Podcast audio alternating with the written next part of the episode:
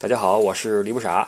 呃，现在每期节目片头会有强制广告出现了哈，嗯，也有好处，就使得节目的整体效果增强了。呃，有点音乐，有点广告在前面，好像就不用我做片头了啊，也也懒得去弄。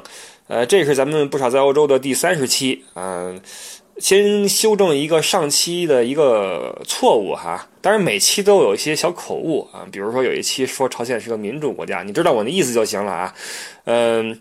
上一期说这个有本书叫书名叫做《消费者行为学》，其实说错了，应该叫《怪诞行为学：可预测的非理性》。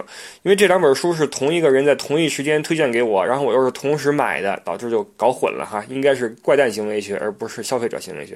另外有一朋友来跟我投诉说，这个就因为听你这节目，我这高速路下错口了，然后往回开又路过收费站，又多交不少钱，找我来报销。呃，首先我得感谢您啊，这个。您是是在这个这个多交了点高速费的情况下找我报销，而不是万一发生个剐蹭什么的。咱们这个节目的定位是是一档堵车类节目啊，不建议您在开车时候听，堵车时候听是 OK 的。什么时候车开顺了就 就关了就行了。是一档堵车失眠类节目啊，什么时候堵车了失眠了，您可以听听解解闷儿。好，希望您现在正在堵车。要不就是在失眠啊！好，我们这个这一期的主要想说什么呢？最近有个呃大的热门事件，就是欧洲杯啊，正在踢踢了一段时间了。呃呃，很多球迷在这个看球啊，整的在中国看球痛苦的就是这个，一是这个中国的国足不行啊，再一个就是看欧洲比赛呢时差又不是很舒服。最近很多人在这个熬夜看球，有个姐们跟我投诉，跟我不是跟我投诉，是抱怨啊，说我这老公天天晚上。不见人啊，凌晨回家，然后怎么怎么着？我说那你怎你怎么办？他说那怎么办呀？就就让他去看吧。我觉得这位女女性朋友十分的大度啊，十分大度。也希望各位的球迷都有这样一个好老婆。呃，看球实际上大部分人是是看个热闹啊，你很多人也不是很懂什么技战术，就是一起图开心呗。男的坐一块儿吃花生米、喝酒聊天女的就看看帅哥什么的。这个欧洲杯帅哥如云，尤其那些北欧那些球队，个顶个的帅，对吧？咱们以前说过啊，北欧出帅哥，而且这个这个欧洲这些咱们眼里的这些帅哥啊，大部分啊，他们都不觉得自己是是是帅哥。曾经就前前不久，我带着一票这个呃美女去荷兰羊角村去那儿。呃，玩，然后在一个餐厅吃饭，有一个服务生，哎，挺帅的，很符合我们亚洲人的审美。然后我临走，我跟他说，我说，哎，他们，我说这些姑娘觉得你特帅。这哥们儿一点都不吃惊，他说，哎，不知道为什么每次来中国人就跟我这么说，每次来中国人就跟我说，还有说还有好多人跟我合影，说他说我要是去中国的话，会不会会不会成为明星啊？我说有可能，有可能，但他们自己都不觉得，你知道吧？但咱们看上去觉得赏心悦目的哈，这个。说到北欧啊，这个这一次欧洲杯有一支这个地理上与北欧十分接近，但是又又经常被人忽视的这么一个国家，他们的球队表现得非常好。呃，在这个预选赛里面淘汰了土耳其和荷兰。土耳其曾经在和中国那那届世界杯里面跟中国分在一个小组啊，当然了是赢中国了，并且在最后得了得了是世界杯第三，淘汰了土耳其和荷兰，然后在这个呃决赛圈的小组赛。踢平匈牙利，踢平葡萄牙，取胜奥地利，最后挺进了淘汰赛，呃，很了不起的一个成就。这个这支队伍就是冰岛队啊，冰岛队一度是欧洲的鱼腩部队，就是谁都瞧不起，而且从来没有进入过大赛。若干年前，世界排名一百三十三位，比国足还要低。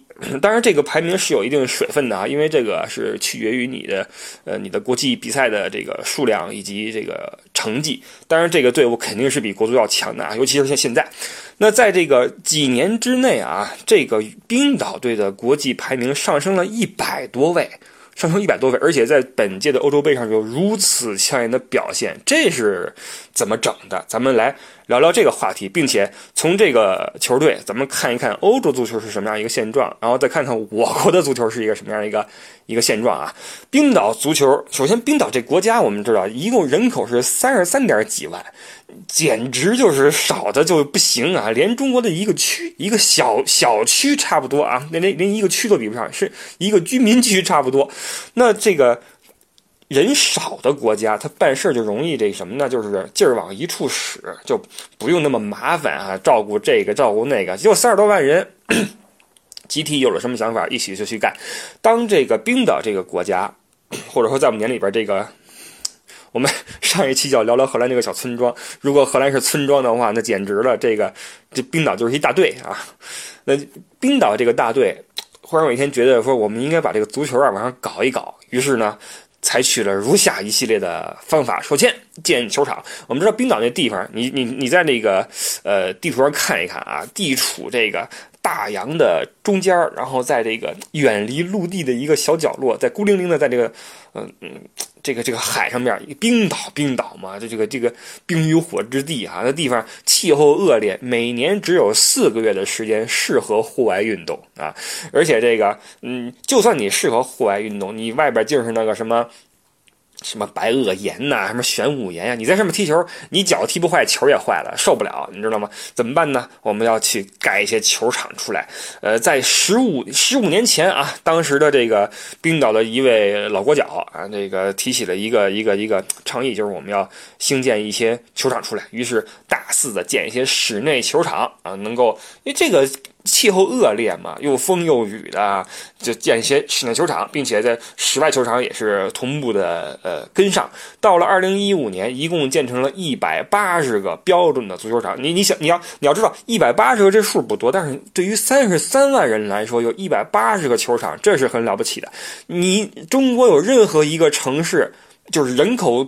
多于三十三万的人的城市能有一百八十个足球场吗？十八个都没有。你看一百八十个，对吧？同时，这些这一百八十个球场全部是免费开放啊，免费开放。所以这十几年来啊，冰岛的足球就发生一个变化，就是从。从健身房一代 转变成了室内足球一代。什么叫健身房一代？就是这个，因为你没有球球场的话，你作为球员，你只好去健身，对吧？我要把我的身体练好一点，那有球训练就只只好放在次要的位置。所以以前的冰岛队的球员身体好，但是呢，人球结合一般。但现在呢，被。从这个室内足球出来的人啊，首先就是技术要好，因为室内很多都是小场子，你知道吧？室内足球场大场比较少。冰岛到现现在全国应该是有九个大的足球场啊，专业球场是九个，室内的小场就多了，你可以踢个半场或怎么样哈，有人工草坪。小场出来的球员技术都特别好，首先就是人扎堆儿，你要过人，你要自己去突分，然后去那个打门。打门的话，门都是比较小的小门，你经常要考虑打一个死角啊，打个穿裆呀，所以技术。的细腻，冰岛足球在这十几十几年来，技术上有有了这么样一个潜移默化的一个改变，同时专业人才的培训也要抓起来。你不能说人傻踢，对吧？冰岛队，呃，不是冰岛这个国家，从这个抓足球以来，哈，在这个专业人才方面的手法是什么呢？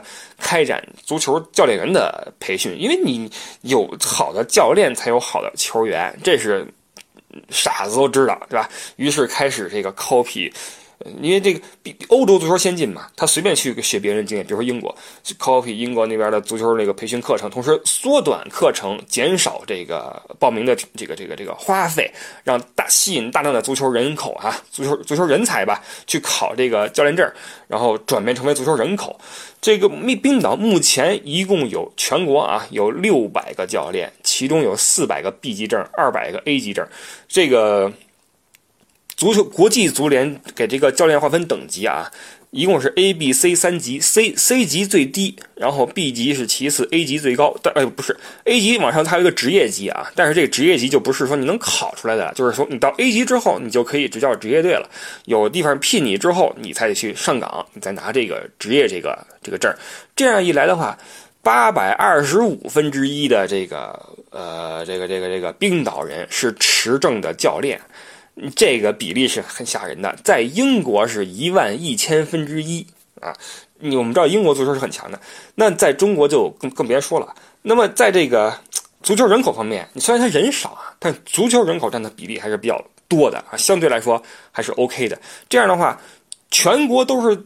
教练，你想想这是什么水平？因为这教练并不是考只考你这个理论啊，不是说你那个那个看两本书就行了，他也有实践考试的，你必须要去带球啊，去射门啊什么的，是需要你自己去上阵去比划的，你知道吧？不，并不是说你一点都不懂。所以这个全民教练的这个情况，从他这个，嗯呃，这个这个这个头脑的这个对足球的理解上面啊，是一个大的提高，因为你我们会会会知道这个，你文化水平低的人啊，你接触外来东西会比较慢一些啊。再有一个是从业球员方面啊，这十五年来，在冰岛踢球的人才开始逐渐的成熟，因为冰岛不是破产过一次吗？在若干年前，破产之后。冰岛本国这些俱乐部聘请的外援全都回回去了，因为你付不起工资了，外援肯定是比这个本地球员这个工资要高一点嘛，全都走了。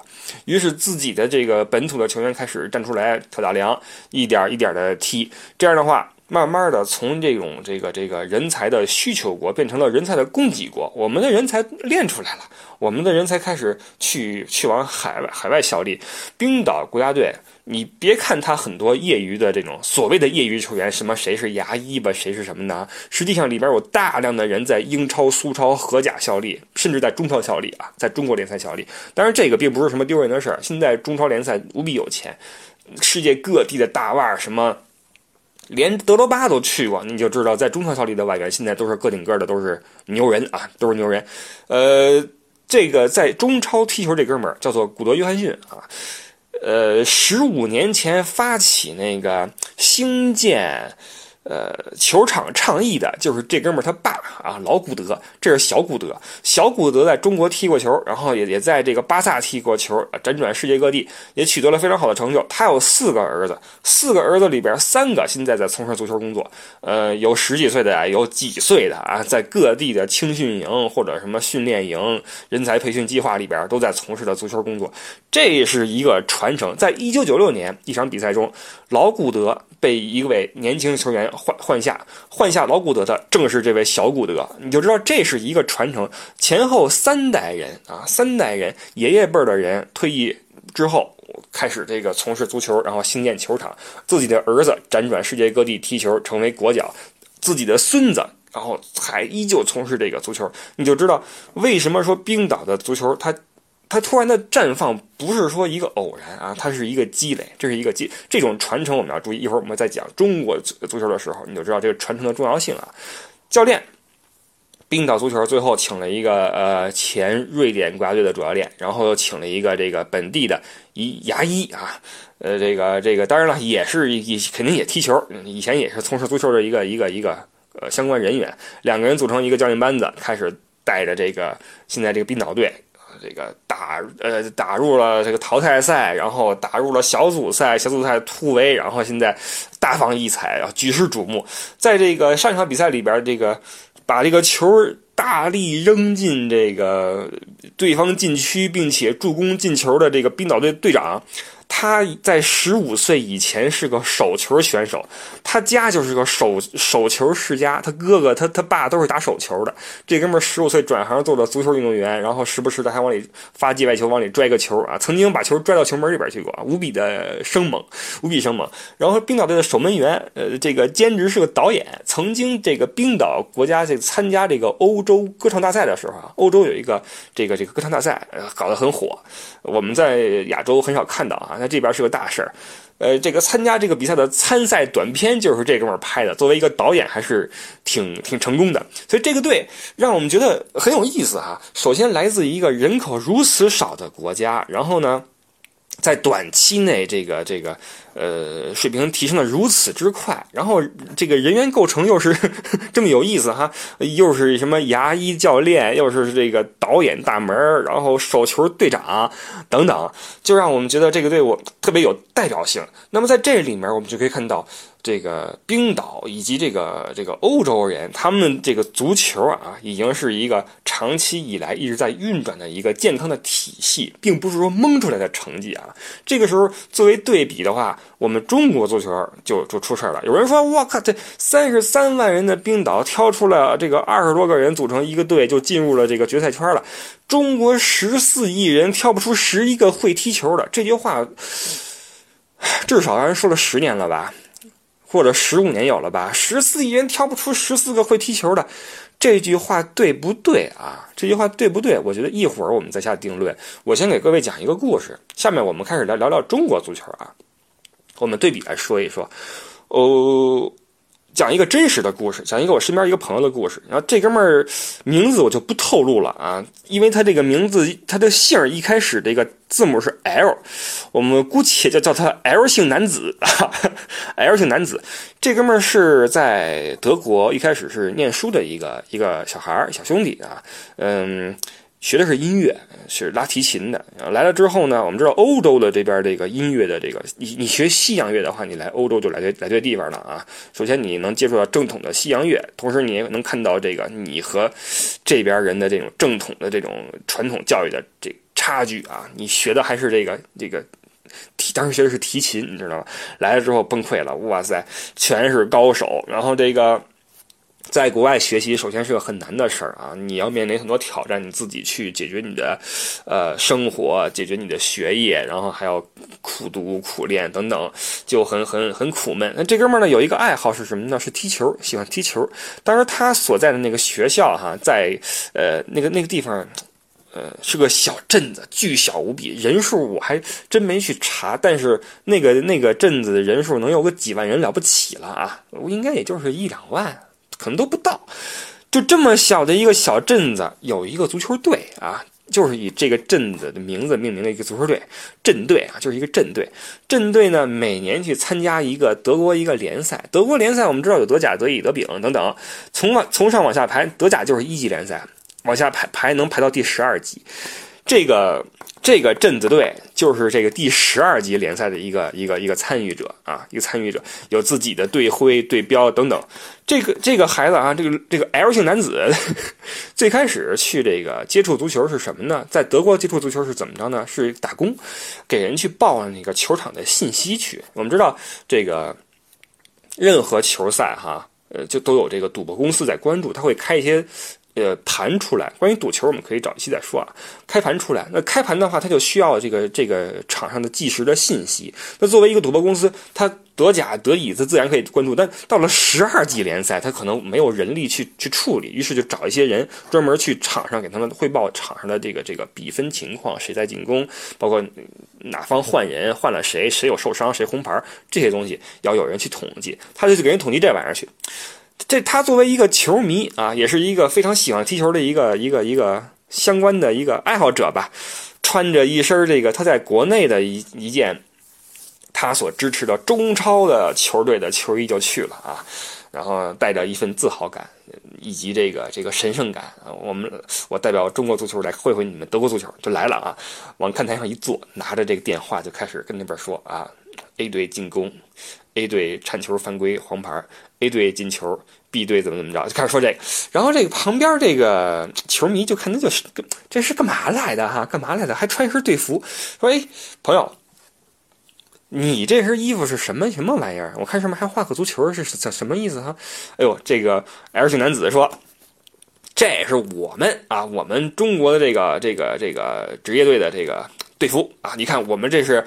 在中国这个历史最悠久的俱乐部之一，你看我的队徽啊，一九九二，我们写这个一九九二，这是我们这个这个球队成立的年份，这是我们中国历史最悠久的啊！哇，人一听乐了，人一听乐了，人拎起自己的球衣说：“你看我们这个啊，上面写着一八八二，这个镇队的名字啊，那个球衣一八八二，一八八二年这个镇子就成立了这个这个职业队啊，然后就开始踢这个十二级联赛，你就知道人家足足球玩了多少年，比你早了。”一百一十年，人还你别嘲笑人家，虽然人家混的这是是最低级的联赛，但是人家依旧在玩，玩了一百年啊！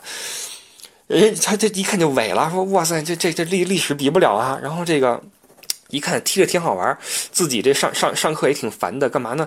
于是找到了这个镇队的这个教练。当当当一敲门，说：“你好，我是一个足球爱好者，您能不能给我一机会，让我跟你们踢会儿球？”又说：“我我这个自认为我踢的还可以。”那边教练看看这小小伙子啊，说：“这个，哎呀，这个这个体格精进是吧？呃，长得又这个孔武有力，说你来吧，你来给我们试试吧。”于是就跟着试训，这一试训啊，哇塞，就当然了，彻底就进入了，打开了。这个国外足球的这个大门啊，亲身参与了国外足球的这个这个氛围，同时也就彻底了解了欧洲足球的恐怖啊。嗯，我问过他啊，我说这个欧洲足球跟中国足球的太就这个这个。区别你觉得在哪儿？他说这太多了，全方位的。首先态度啊，这个这这个德国人踢球态度特别的认真，特别认真，训练的时候不苟言笑。我。对待每一个动作抠的特别细，非常的努力的去完成要求，然后这个努力的去执行训练的任务，这个是我是我本人也是深有体会的。因为在实际上我以前是一个还挺喜欢打篮球的一个人，呃，在国内老打，来德国之后，一开始也玩，但后来就就不想玩了。为什么呢？因为德国人吧忒认真，你知道吗？特别的认真，然后那个计较每一个这个这个得失分，然后。战术啊，然后吆喝着呀，然后这个不苟言笑，因为有时候我们玩球就是一就是对乐呵乐呵完了吧，吊儿郎当的对吧？扔两下就行了，回家了。我德国人不行，德国人还壮，他跟你对抗撞的你这这这飞，你知道吗？后来我受不了就不玩了啊，不玩了。他们那就这这真的是就比比赛之后的不说那个停止之后，然后还还相互握握手，说那个下次再玩啊，那个玩的不错，然后告别，这才才算才算完事对待比赛，哪怕是这个自己打着玩一。开始都要握握手，哎，我是叫什么？我叫什么？然后走的时候拍拍手啊，就就你一套啊，就跟职业比赛一样，哪像我们中国啊，是吧？这这这就是玩首先态度特别认真。还有一次是我在带中国的一个夏令营在德国活动的时候，我给我一个很深的体会。当时我带一帮初中生，呃，初三的一个学生，一帮学生啊，来这儿玩跟我们一个营地的有一帮德国小学生，哎，他们在踢球。踢得很很热闹，然后咱们这边有几个这个学生呢，就就加入了这个这个这个这个比赛中啊，等于是变成了一个德中对抗赛，德国小学生对中国的中学生，我是真踢不过呀，朋友们是真踢不过，尽管咱们高人家一头甚至两头啊，尽管咱们在对抗上在速度上绝对领领领领先别人，但是我们在态度上首先就不行，完全就不是在比赛，就是。晃悠就跟我说的似的哈，就晃悠着，就本来也就是为了就是打发打发时间，然后玩玩嘛，瞎踢瞎踢，乐乐呵呵瞎踢。德国那边小学生哇，太认真了，明显平时就经常一块踢球，技术战术是有有有有体系的，你知道吗？谁打什么位置，绝对不是瞎跑。我印象中，我小学时候踢球，那时候就是球在哪人在哪，乌泱泱乌泱泱，两边就围着那个球瞎踹呀，踢着暴吐狼烟的就跟那踹。德国这边小学生踢球，绝对是明显是有。过这个足球，呃，教育的啊，拉边儿传中，然后这二过一打的特别的有有有章法。后来我一看不行，我看不下去了，输太惨了，让人咣咣猛灌，于是我披挂上阵啊，导致这个比赛更加呈现一边倒。就更不行了，因为我我比人比比一小孩高三头，我也不能去撞人家去，对吧？你也不能去挤人家呀。然后就带着咱们这些初中生的孩子在这踢，不行，朋友们真踢不过。咱们看球看了十几年，好歹也知道点二过一什么的，对吧？不行，打不过人家是脚头有准儿啊。这首先就体现出，不管是他们这个职业队训练，包括小孩小学生踢球的态度都这么的认真，你知道吗？很认真。再有一个，这个 L 型男子啊，又 说了，说这个训练的体系和制度是十分完善啊，十分完善。这个人球结合非常好啊，并不是说只只只练身体，同时这个训练量无比的大。无比的大，到什么地步啊？我说你们你们平常都练什么？他一说完之后，我都惊了。每周二四训练，周日比赛。但他这是一个，他这不是一个纯职业队了啊。那个队队友都是什么建建筑工人啊，什么这个呃商场的售货员啊，全是这个啊，包括一些 IT 工作者呀、软件园的开发员呐等等，凑成一个队。二四比赛，周日踢球。二四的训练量多大啊？上来之后一千五百米快速跑，跑六组啊，跑六组。你你算算，这就将近一万米了，而且是中间休息三十秒，每每每每次一千五下来，中间休息三十秒，然后下一组一连续跑六组。中国足球在海埂。呃，早些年啊，在九几年的时候，海埂冬训的时候，那个时候足协强制这个运动员跑步，每天跑一万米，生病也要去跑一万米。当时所有的这个俱乐部叫苦连天啊，说没这么练的，人都练坏了什么的。这边一个十二级联赛队伍，平时的训练，先跑个一千五，然后三十秒跑一千五，三十秒跑六组，之后这这是热身啊，之后有球训练啊，练个一小时、一个多小时、俩小时，什么射门呐、传球啊，之后。再去做力量训练，什么蹲起呀，什么这个那个，之后拉伸肌肉，这才是一节一天的训练课上完。这是这是一次训练啊，这是一次训练。我就问一个在中国啊，我我刚刚问了一个在中国跑一线队的中超球队的一个随队随队记者，我说这个这个训练量在国内能不能干下来？我说这个以以以你跑的这个中超这个也也算是就是传统强队啊，顶级队伍，这个训练量。这一支队伍到得了到不了？那 那哥们儿说说别逗了，说这你在中国你要上这量的话，教练早被炒下去了，球员早一块把教练炒下去了。你别你别，我们受不了，你你滚蛋，就这样。所以这就是这就导致这个欧洲这边这个这个足球啊，你偏说别说别别不说技术战术，你光身体上你就比不过，真跑不过人家。中国连韩国都跑不过，韩国在欧洲这边。让他跑一个，根本跑不过人家。冬训的时候绕绕着村子跑步啊，说这个 L 型 L 型男子跟我说，绕着村子跑真跑不下来。就是他还是一个体能非常好的人啊，他他能够跟这个球队一起去训练，并且去跟着球队去踢踢这个联赛，正是因为他是这这个训练他跟下来了，吐了多少次跟下来了，你知道吗？这哥一般人真不行。不得不说，这小子还是有两下子。这个冬训的时候绕着村子跑，他跟我说什么呢？每次都是这个。队员啊，都跑过去，都完事，都开始开始洗澡了，他才跑回终点，才开始休息，就就简直就是噩梦，你知道吗？经常跑吐，就这样。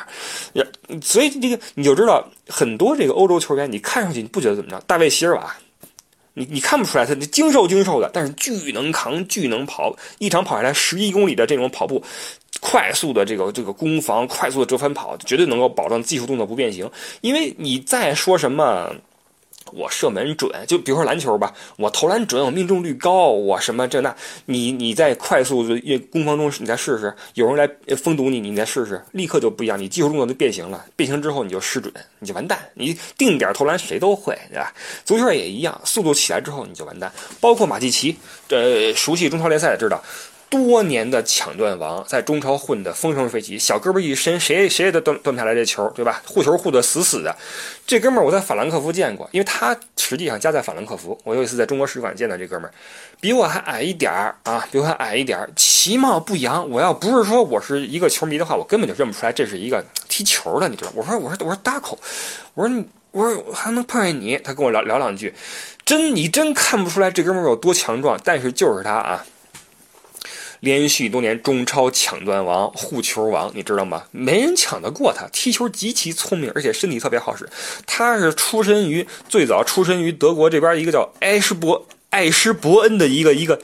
也是一村队，你知道吗？就跟这 L 型男子这个比他大点吧，是一个镇队吧，是镇队，出身自这么一个队伍。到了中国之后，哇，你就这么好使？你说现在还在中国踢，踢多少年了？你就知道差距有多么的多么大啊！差距有多么大。再有一个就是这边人球结合的比较合理啊，并不是说你在这儿。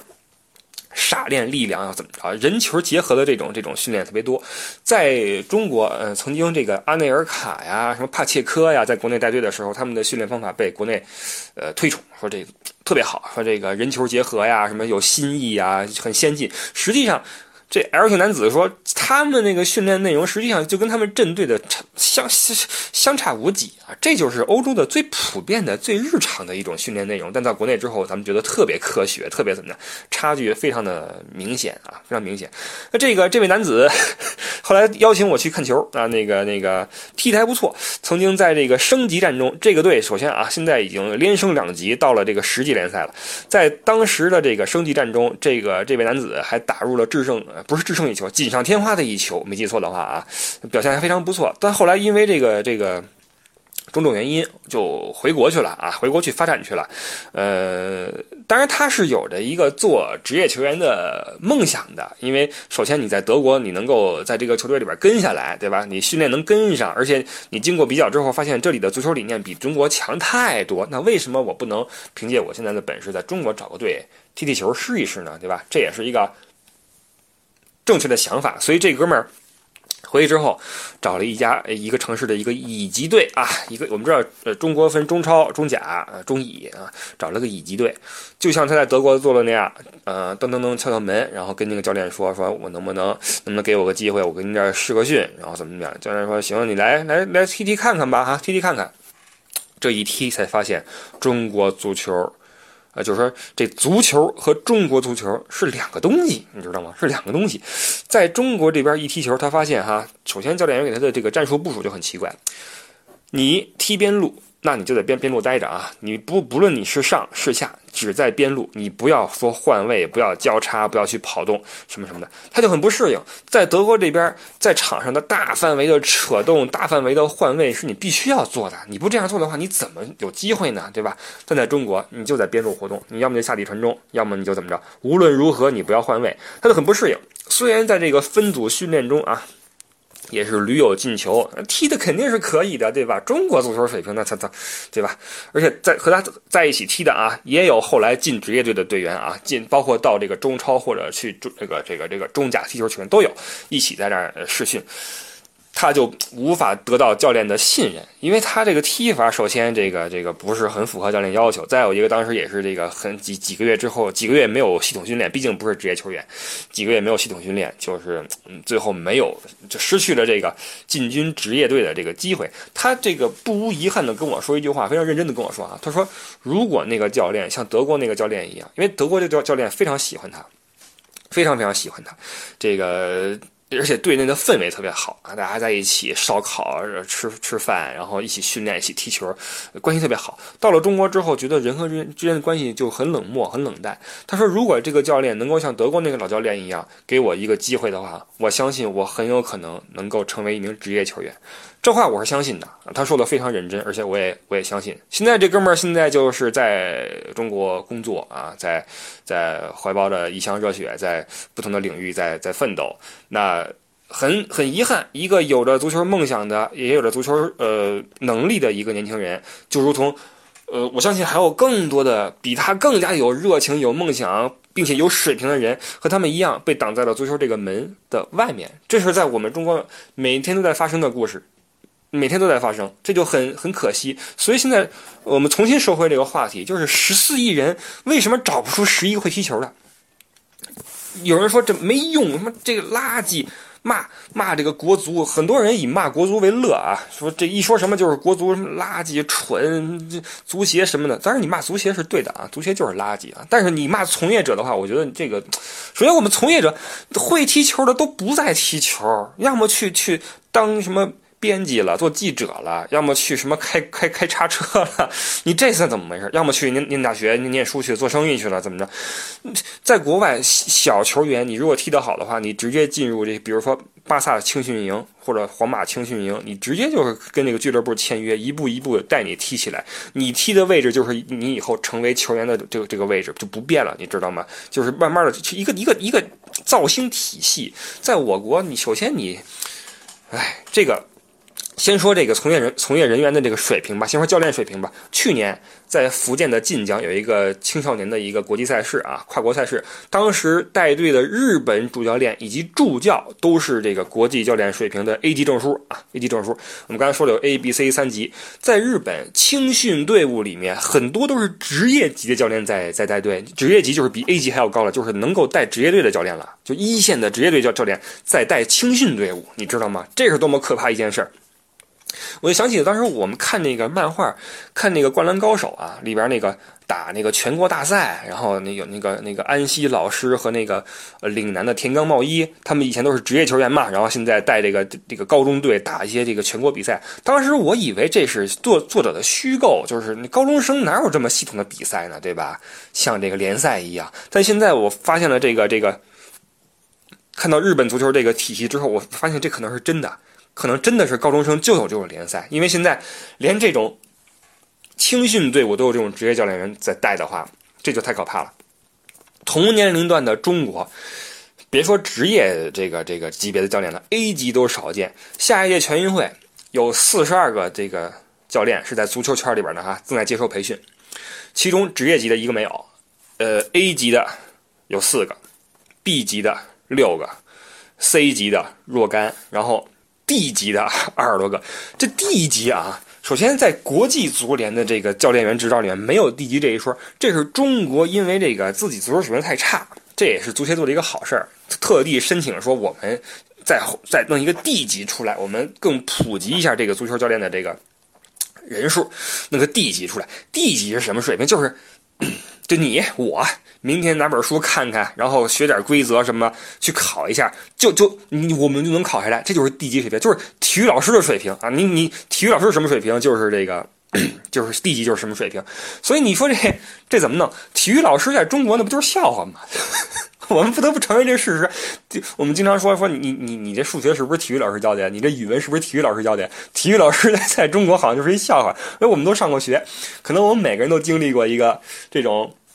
啊，戴一个茶色镜片眼镜，然后梳一个像流氓一样的头发，然后毕毕业于这次这种体校，然后很喜欢在体育课上边这个踹男生一脚，然后摁着女生的大腿做仰卧起的这么一个体育老师，好像体育老师永远是跟这种色眯眯，然后这种形象去去去沾边的啊。当然，如果听众里边有这种体育老师，不要生气啊，这是一个一个一个事实啊，一个事实。那你看这个中国在呃 A 级。呃，或者说职业级教练啊，中国的职业级教练只有一百多个人，那日日韩这个人数都是都是数以千计的。我们说为什么我们说国足踢不过日本，踢不过韩韩国，尤其踢不过韩国，因为韩国硬呢。你日本是玩技术的，咱们比日本硬的话，还能欺负欺负人家。韩国是玩铁力的，跑死你，对吧？韩国的职业级教练数以千计，中国有一百个人，你怎么弄？你你你你你比不了，带队的教练都差这么远，你说能带出什么人来？对吧？现在这个现在这个中超联赛里面，很多带队的这个这个这个这个教练，都是当年那批球员啊，什么李铁出来了，还有谁苏茂贞出来了吧？都是当年那批球员，现在出来开始当教练。再往前没有了，再往前，中国最强国家队那一届带队的是戚务生。你想这能带哪儿去？能带哪儿去？对吧？教练员就不行。再有一个，这个球员选拔上面也不行啊。没人从事这个这个这个运动，我你你你你身边有人去踢球吗？我指的是专业的踢球，就是从从事足球这个这个运动。你别跟我说你你们你们你们你们这个工厂，你们这个企业到周日约个球什么的，然后踢个野球打一架什么的，这不算啊，大哥这不算。我说的踢球是规律性的，比如说一个青少年规律性的每周踢个两次三次，然后规律性的参加一个比赛，有吗？没有啊。中国足协没有组有个百队杯啊，没有其他的，没有什么这种组织起来这种比赛了，凤毛麟角，太少了。而且场地有吗？冰岛三十三万人，一百八十个球场，你们城市有多少个球场？你数一数。有球有有球场的话，你进得去吗？你轮得上吗？那场地里边有草吗？我问你，有草吗？你铲球都铲不了，你能？你说你差多远？首先没有没有这个球员去踢球。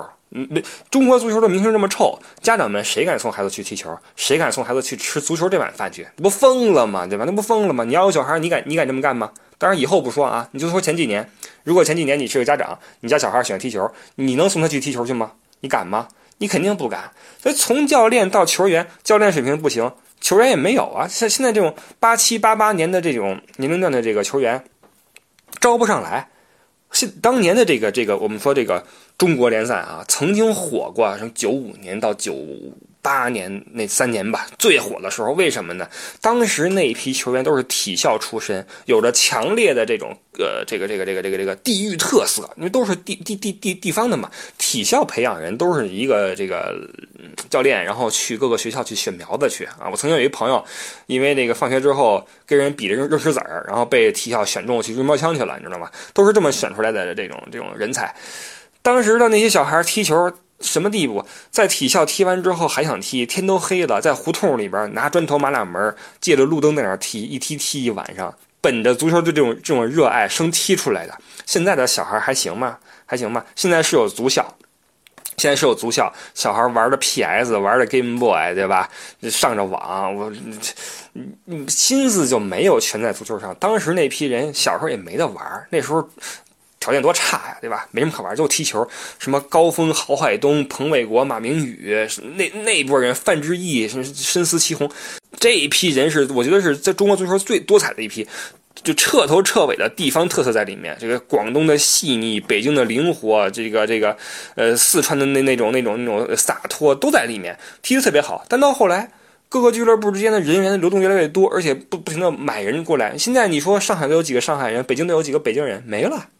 没了，为什么呢？招不招不来人？上海有几个踢球的孩子呀？你要说省队还好说，山东省，这山东队，那一个大省，那有人踢球。你说北京还有踢球的小小孩吗？没有了，上海也没有。那怎么办呢？就没人才，人才断档。所以你说十四亿人找不出十四个踢球的，废话，对吗？你有有几个注册教练员，有几个注册球员？你的足球人口比人家多吗？你你你你如果单论数量来说事儿的话，我觉得你就就耍流氓吧。美国三点五亿人有一个比尔盖茨，那你中国是不是得出四个呀？香港多少人有一个李嘉诚，你中国得出几个呀？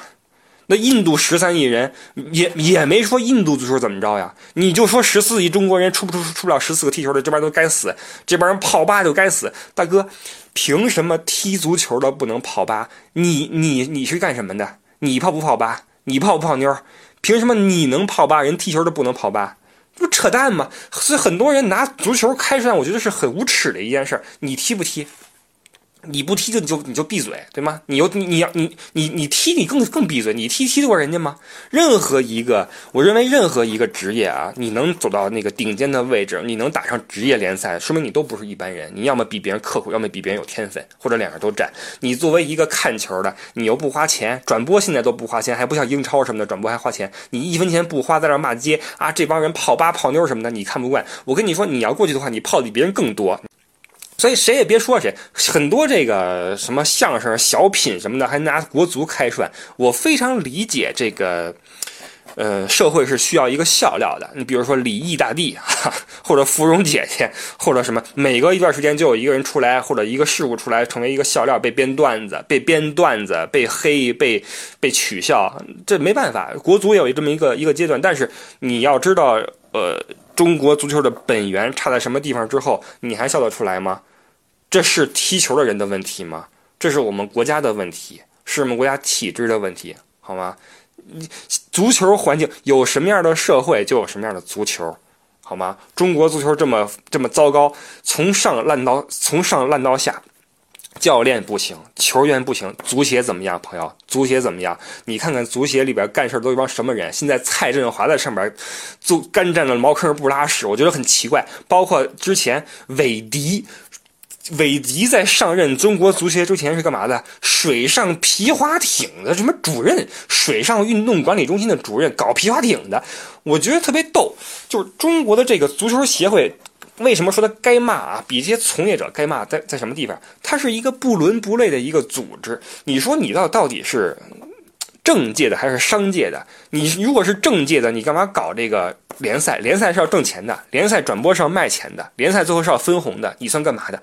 足协主席每一届上来都不不想着搞足球，都想着这个，因为就我就这么几年，中国的领导们你们还不知道吗？上来之后我有点得有政绩呀，对吧？就像我们的每一任那什么就要提出一些口号一样。足协也一样啊，选我当主席，我得有点政绩吧？那这届大赛一定要打好，我就记记呃记性记记忆特别深刻啊。这个在九几年的时候，我们一提什么亚洲杯，一提世界杯预选赛，开会，足协开会啊，思想上要重视这次比赛啊，我们这个那个思想准要准备好，同时我们要准备好，大哥。足球是你说出来的吗？球类运动啊，宇宙中最难以把握，同时又最规律的运动就是球类运动。这也是为什么很多运动都是以球为一个中心，比如说台球、篮球、足球，因为球类运动最规律，同时又最难以把握，对吧？但是羽毛球什么不算啊？那这球，尤其是那种参与人数一多。你更加难以控制。足球是一个很深奥的运动，并不是只是十一个人踢来踢去。朋友，从。从技术到战术，到心理，到你的身体的调配，到临场的换人，种种种种因素都在影响着结果。你以为是你开个会开俩小时，你能踢一比零；开四小时，你能踢二比零是吗？当时的足协就就为了自己那点官帽子，你知道吗？跟那开会开会，强调球员去重视。当时那帮球员体校出身，一帮大老粗，听你这个，人家书都没念过，你给人开会，你逗什么呢？你。所以，这这中国足球就是个笑话。我跟你说，就是个笑话，被这帮足协搞的。韦迪上任抓皮划艇的去抓足球。韦迪上任之后，上任之后提出一个目什么目标？说，我我我我我我这个在任期间，我的目标是女足重返世界一流行列，男足重返什么亚洲什么一流行列。大哥，您您您逗谁呢？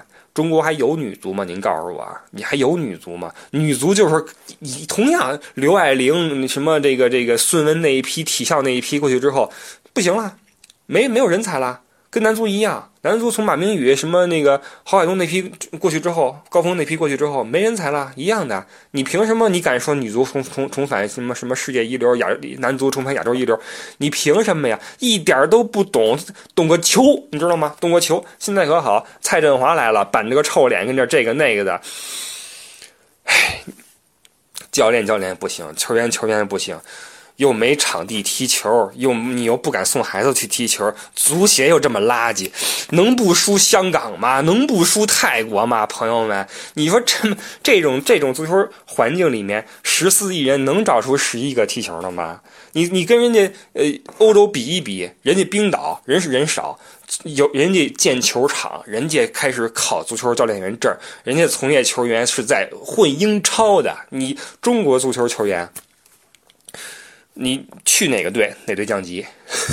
真的，你很你中中中国球员，你混的最好的一个孙继海吧，包括什么范志毅、什么邵佳一，都是我们顶级的球员。出去之后队伍降级，出去之后降级啊！你就就是这种下场，没有一个能在国外混得非常成功的都没有。你怎么办？包括现在的张稀哲。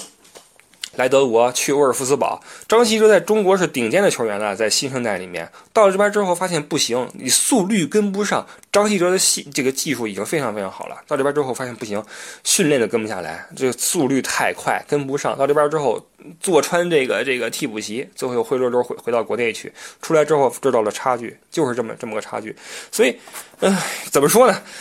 我们之前说到这个冰岛足球的传承啊，老老老这个古德约翰逊，包括他的小古德约翰逊，包括孙子辈的古德约翰逊，现在这个郝海东的儿子出来了，郝润泽在踢球，这个球员的下一代也开始在踢球，这也是一个好的呃信号吧。包括我们的联赛，在这个花重金在买买顶级球员，在这个。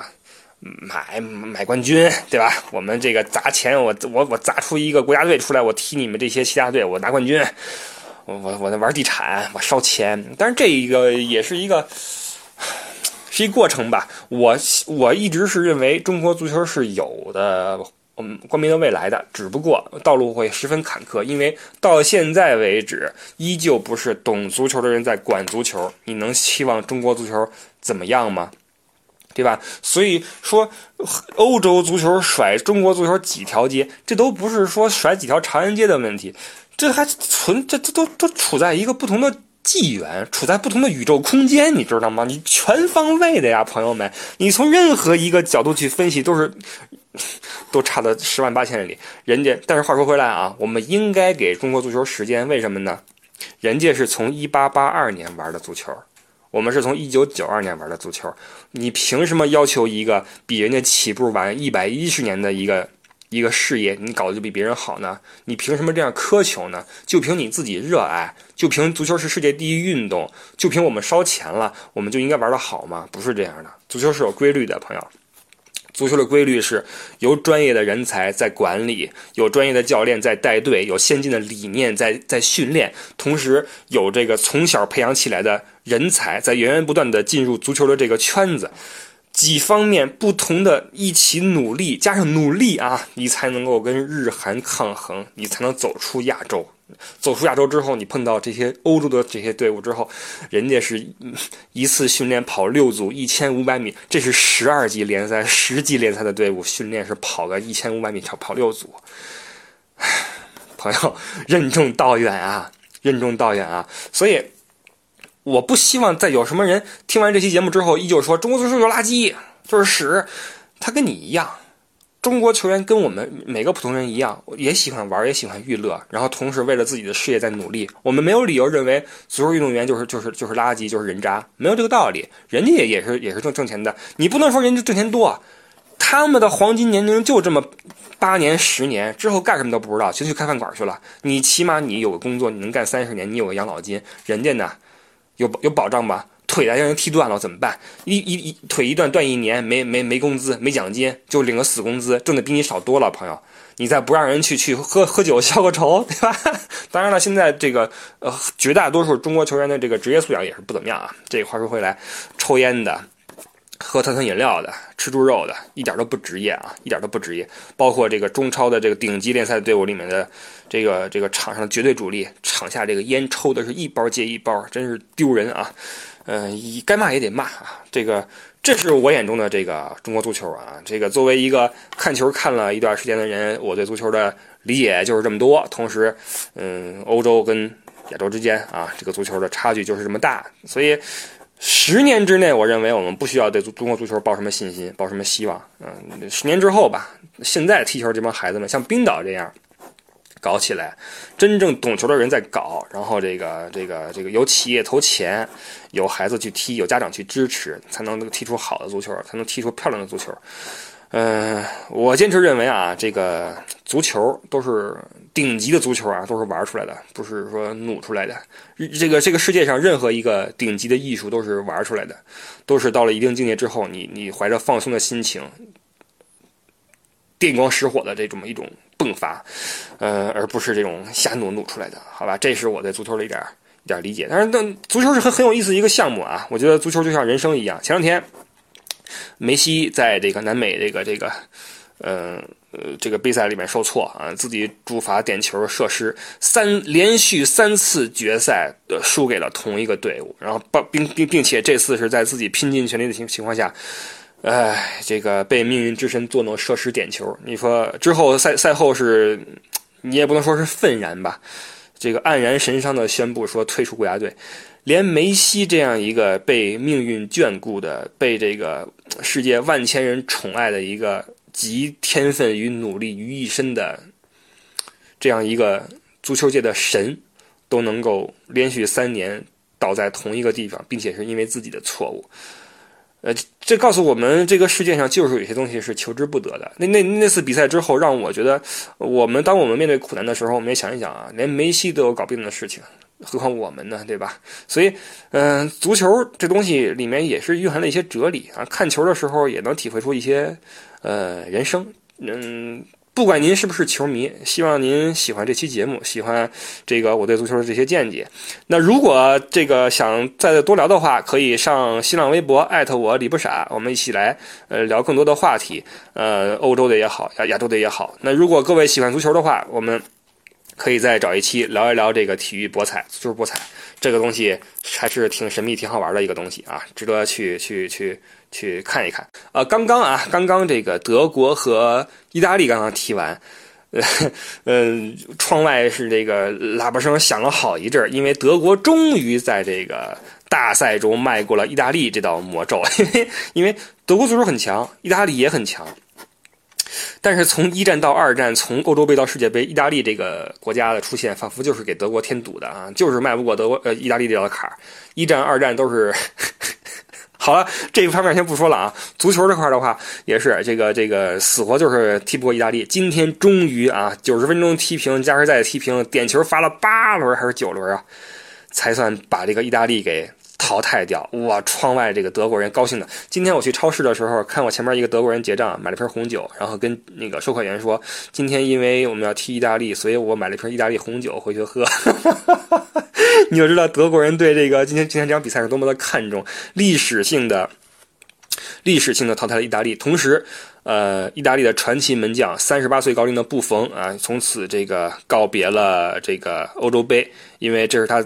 他本人的最后一届欧洲杯了，呃，不得不说，布冯的水平还是非常高的啊，在点球大战中，基本上全几乎是全部猜对了方向，只不过受限于身高或怎么样啊，没有能够扑出全部的球。